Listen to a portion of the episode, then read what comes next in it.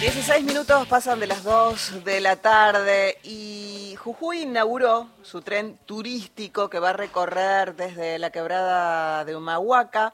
Pero para hablar de este hecho histórico, de cómo es este tren, de si hay que reservar de todo, de todo, de todo, estamos con el presidente del ente regulador de planificación urbana de Jujuy, unidad ejecutora provincial del tren de Jujuy, la Quiaca, el señor Pablo Civeta. Pablo, buenas tardes, Jorge y Carla te saludan. Hola, buenas tardes, Jorge, ¿cómo te va? ¿Qué tal, Claudio? Muy bien. ¿Ya se inauguró el tren? Sí, hicimos el acto inaugural. Ayer fue el acto inaugural del recorrido oficial, el primer recorrido oficial, saliendo de Volcán hasta Pumamarca.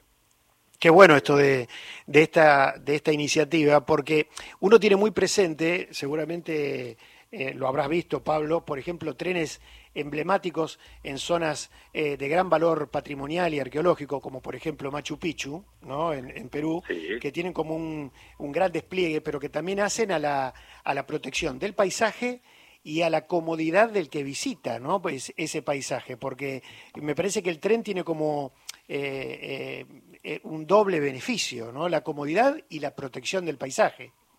Así es, la idea cuál es, el gobernador Gerardo Morales, la idea del 2015 era recuperar el tren, en la primera etapa era esta que, estamos inaugurando, llega hasta Tilcara, ahora lo hicimos por una cuestión de tiempo, el acto hasta Pumamarca. Claro. Pero la idea es que sea verde, el tren pensado por Gerardo es un tren a batería, de litio, que ah. no hay eh, en el mundo, Alemania nos ganó por unos meses, pero Latinoamérica, el único tren a batería, porque eléctrico hay un montón, con catenaria, con otro sistema. Este es a batería, como los autos, claro. y no hay, no hay otro. Pero han tenido que armar entonces todo como una, una estructura nueva, digo, para la recarga de esa batería.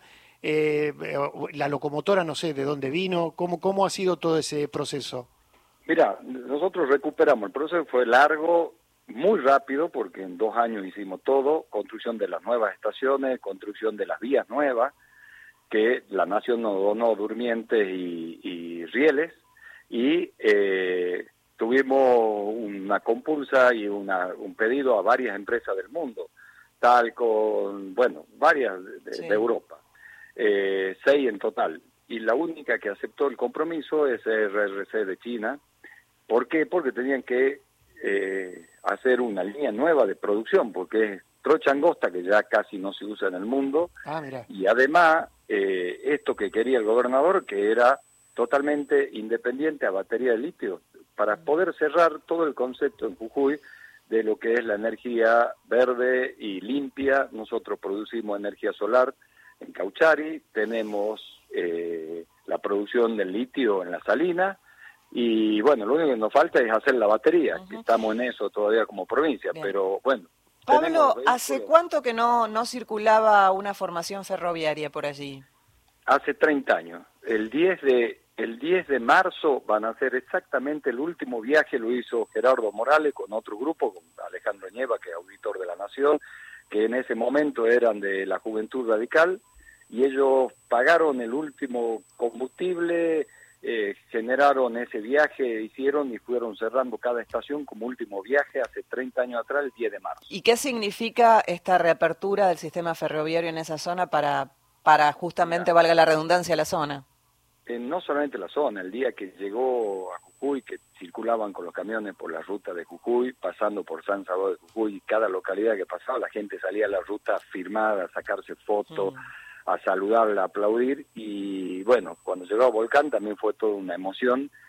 Y ayer la cantidad de gente se agolpaba, la gente que va en la ruta en auto para, filma, saluda, aplaude, eh, es, es algo después de 30 años mucha gente todos estos pueblos vivían del ferrocarril, se crearon gracias al ferrocarril. Como muchos acá en la provincia de Buenos Aires también, ¿no? El, ferrocarril fue clave para el desarrollo y uno ve los vagones estos, en estoy viendo justamente algunas imágenes. fotos, ¿no? Maravillosos. Son realmente impactantes. Eh, ¿De cuántos vagones se compone cada formación, Pablo? Son dos duplas para 70 personas. Son dos vagones, es muy parecido a lo que es los subtes, tienen adelante y atrás claro. un sector de manejo. Está la gente de la fraternidad acá, porque por ley ellos tienen que manejar los trenes, están capacitándose de los chinos, yo les pregunté antes de ayer cuando hicimos la primera prueba para, porque estábamos en prueba de aceptar los trenes y ya estaban manejando ellos, qué opinaban de trenes, porque ellos son los que manejan trenes. Y me dijeron, estos son, esto es una Ferrari, claro. una Ferrari, nosotros nunca vimos lo que es este tren, la tecnología que tiene, el avance que tiene, son todos de aluminio, completamente el tren es de aluminio, todo electrónico, una calidad, ellos mismos que están en el tema.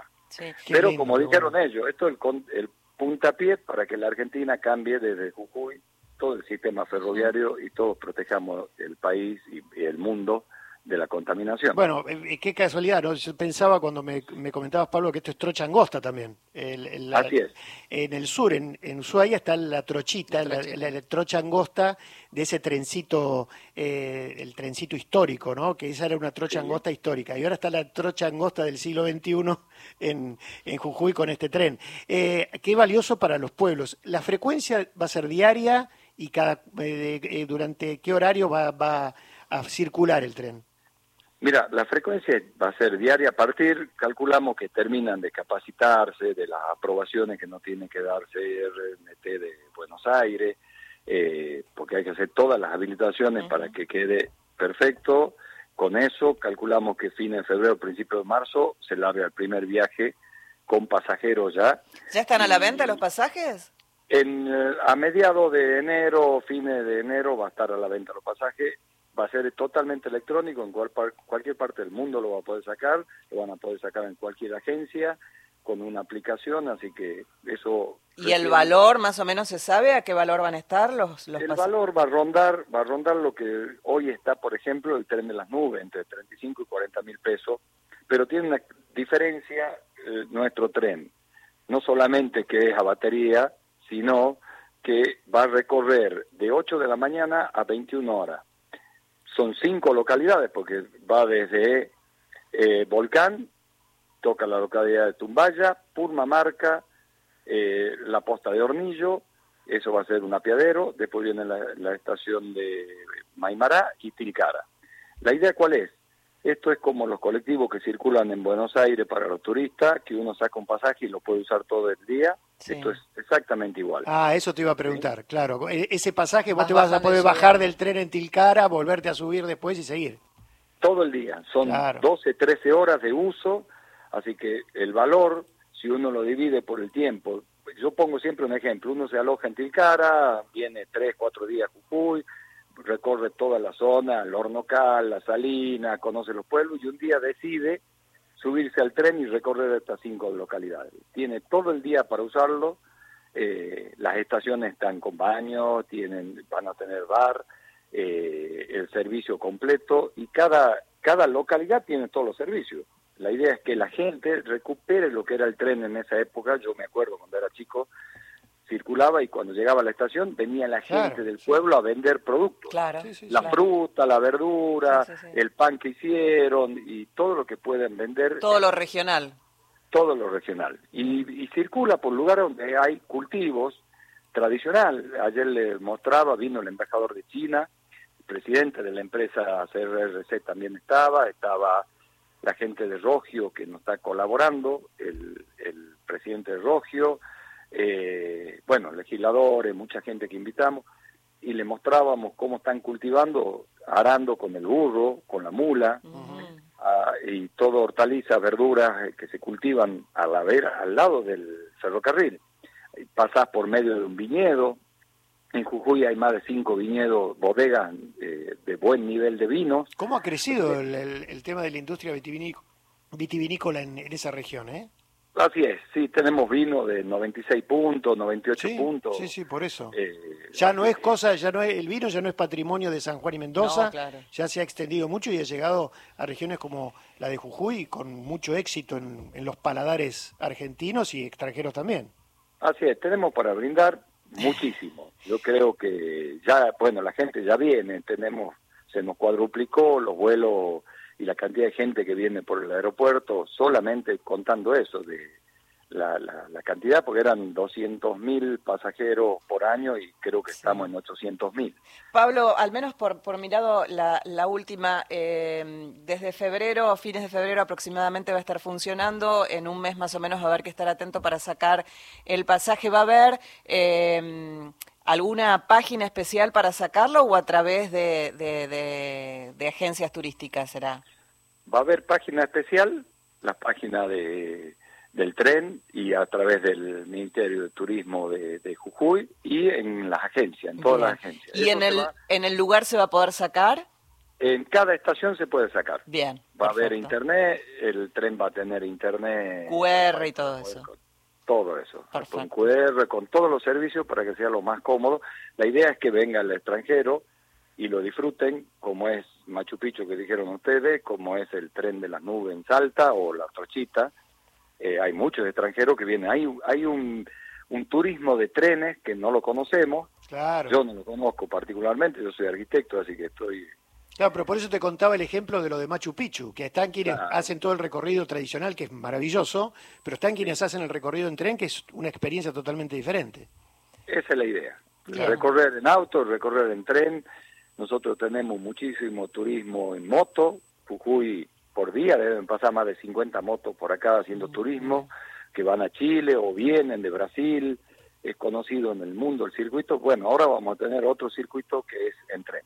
Bárbaro. Bueno, vamos a estar atentas y atentos allí en, en, enero para seguramente volverte a contactar y que nos cuentes que ya están los pasajes a la venta y con fecha cierta de, que este tren comience a funcionar. Pablo, carnavales eh, 12 y 13, ¿no? De febrero. así es. Así es. No, no sé si llegamos. Si ah. llegamos sería, como dice todo el mundo, un golazo. Un golazo. Claro, porque ahí tenés una afluencia de turismo, claro, claro. claro. 12 y 13 de febrero, ojalá. Sí, ojalá, ojalá, pero estamos ahí complicados con los plazos.